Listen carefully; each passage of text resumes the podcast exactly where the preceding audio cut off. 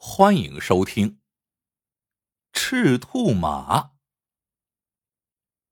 明朝末年，满洲铁骑挺进中原，大明王朝陷入风雨飘摇之中。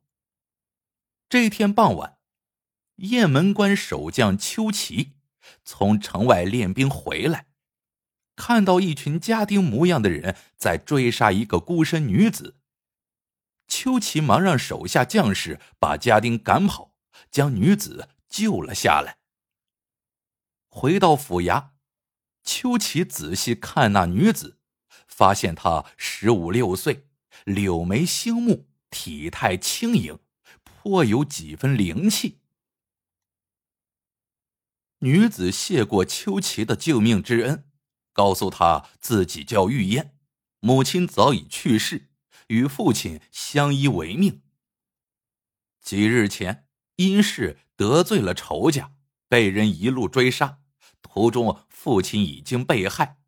临死前嘱咐他，与其死在歹人手中，不如投身沙场，杀敌愈国。于是，他就奔雁门关而来。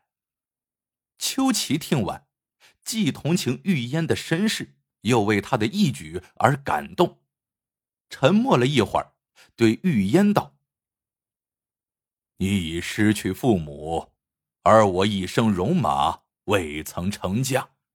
如今年过半百，膝下空虚，想收你为义女，不知意下如何？”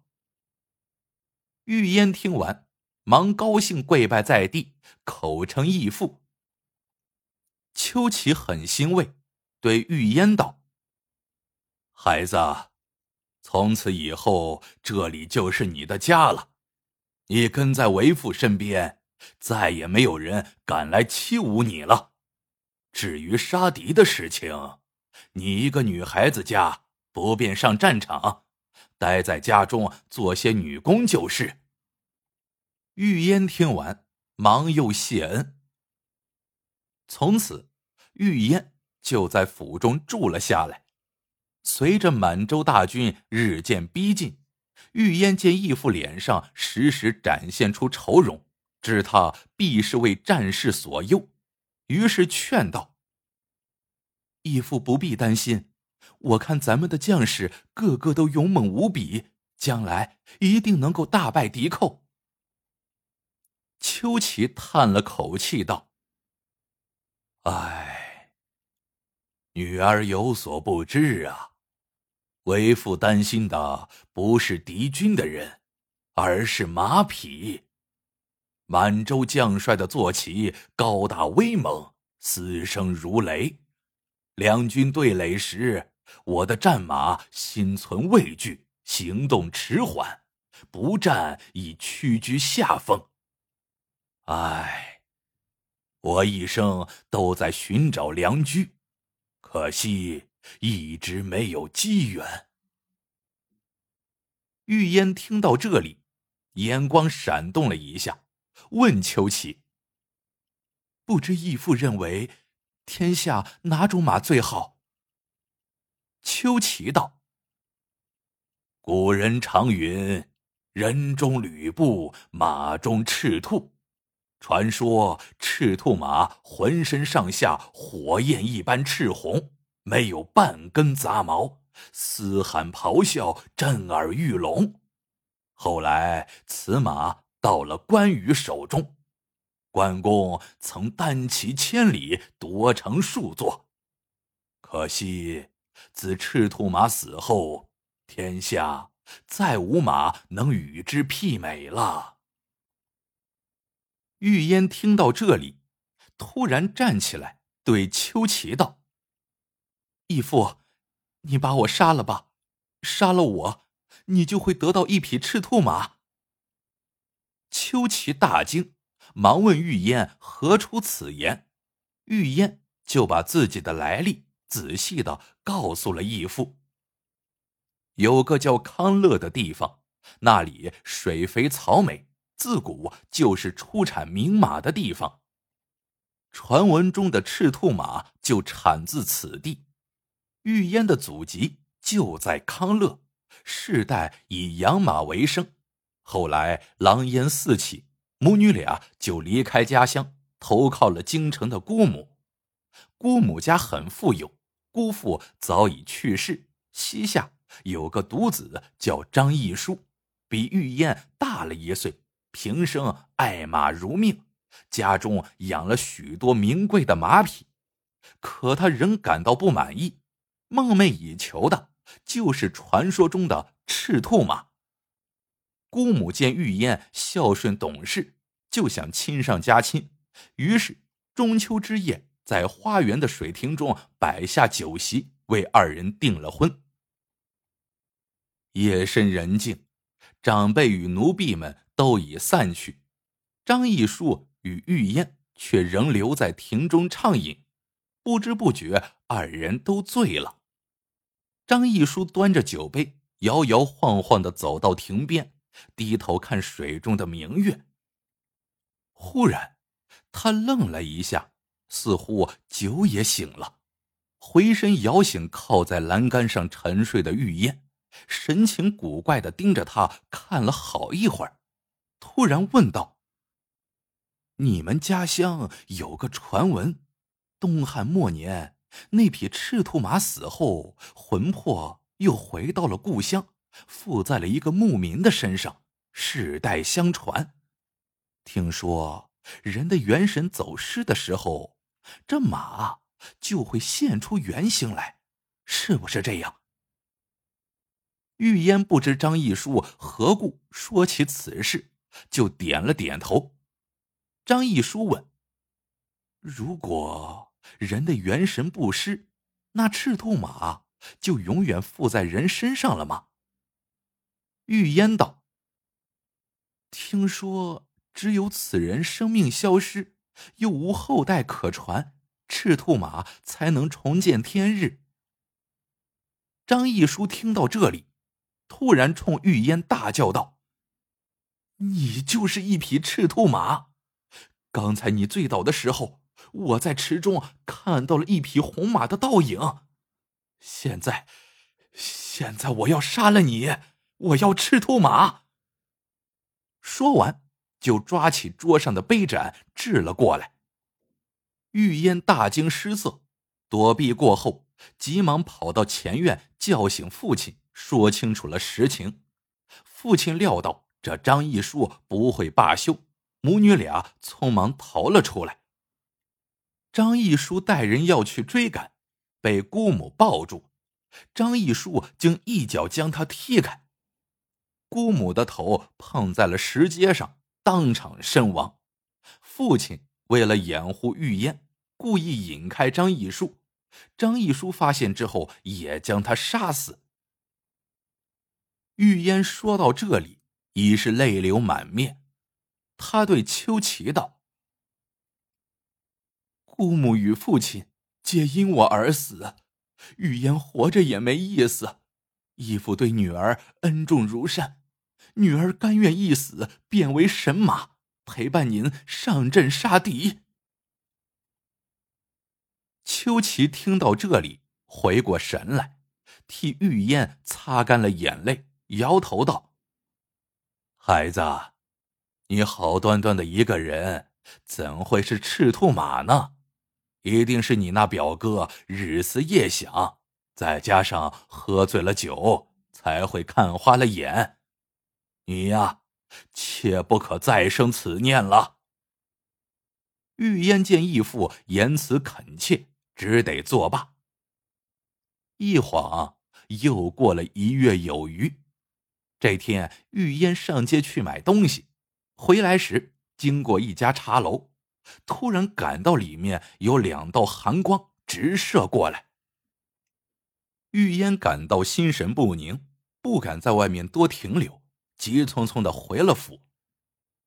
第二天，玉烟正在闺房刺绣，忽见义父满面春风的走了进来。原来今天有位姓朱的富家公子上门来提亲。秋琪见那朱公子仪表堂堂。心想，战事迫在眉睫，如果女儿能找户人家，有个依靠，自己也好安心，于是就答应了这门亲事。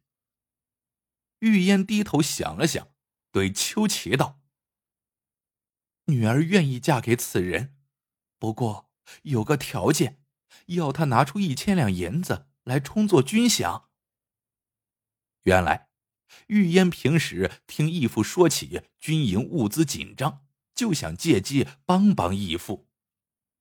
那富家公子果然爽快，马上备了聘礼送来。不久之后，就抬了花轿来迎亲了。玉烟穿上大红吉服，坐着花轿来到朱宅，拜完堂后被送到洞房，一直等到深夜。道喜的客人们陆续散去，新郎终于来到洞房，向着床边走来。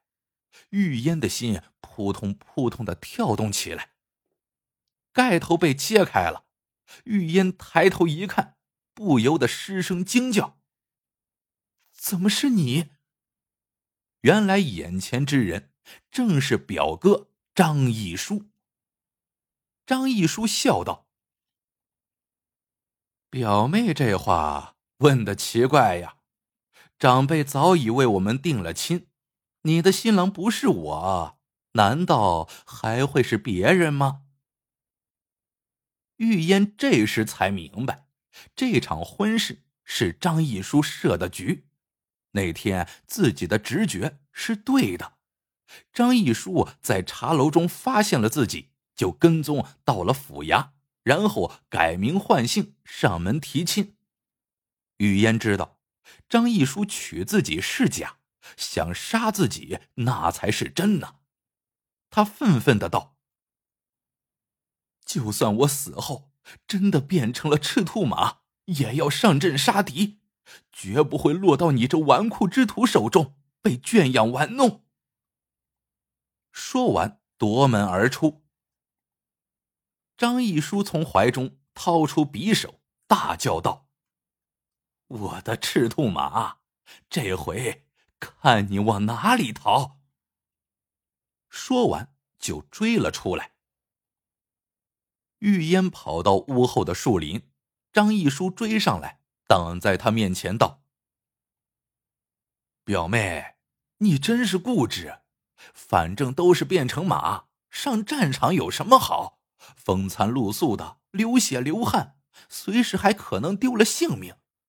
你若跟了我，表哥我一定不会让你受半点劳累的。说着，冲上来，将匕首深深的插进了玉烟的胸口。玉烟倒在地上，临死前，他拼力抓起了地上的一块石头，掷到了张一书的头上。张一书缓了一晃。也晕了过去。一阵冷风吹过，张一书醒了过来。他看着旁边玉燕已经变凉的尸体，心中充满了疑惑：怎么表妹死了，却没有变成赤兔马呢？难道那些传闻都是假的？可当日……自己在花园的水池中，分明看到的是一匹红马的倒影啊！正在疑惑的时候，突然看到远处有一群人举着火把朝这边跑来。张一书以为别人发现自己杀了人，忙纵身爬上旁边的树躲藏了起来。这时，那群人已跑到近前，有人大声问道。马在哪儿啊？怎么没有看到啊？一个男的道：“我刚才路过这里，明明看到这具女尸的旁边卧着一匹全身像炭火似的红马，我怕一个人制服不了，才叫你们来了。怎么一会儿就不见了呢？”又找了一会儿，那人说：“哎，算了算了算了，咱们先别找马了。”这里出了命案，等天亮后咱们去报官吧。说着，这群人就又走了。张义书在树上看着这一幕，早已呆住了。突然，他明白过来，原来自己才是真正的赤兔马。刚才正是他晕倒后显出原形，才被人看到。当日在水中看到的，也是他自己醉晕后的倒影。原来，关于马的传闻都是真的。他与表妹本是一脉相承，身上也流着一半牧人的血。所以才被赤兔马附了体。张一书下了树，来到玉烟的尸体旁。想到因为一己私欲害死了三个至亲之人，他心中无限悲凉，冲着尸体磕头道：“表妹，我对不起你，求你在天之灵能够原谅我。”说完。抱着他向邱府走去。话说此时，秋琪刚穿衣服起床，忽见下人哭着来报：“将军，小姐姑爷回来了。”秋琪不悦的道：“新人回门是喜事，何故这副模样？”他走出屋子一看，发现张一书抱着死去的玉燕。站在院子中，秋琪惊怒道：“是谁？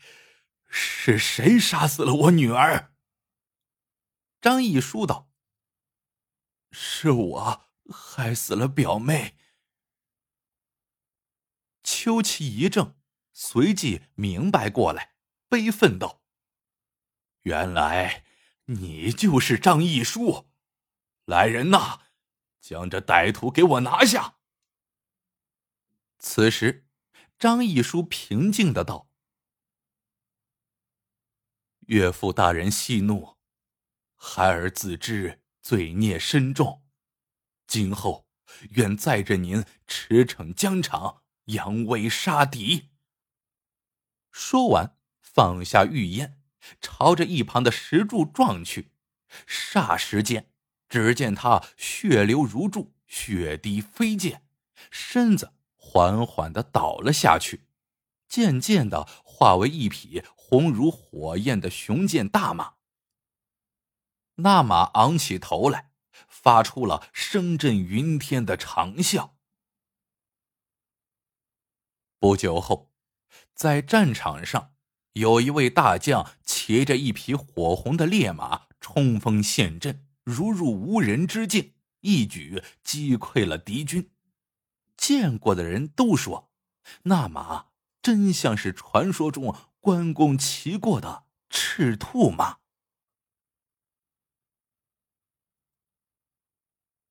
好了，这个故事到这里就结束了。喜欢的朋友们，记得点赞、评论、收藏，感谢您的收听。我们下个故事见。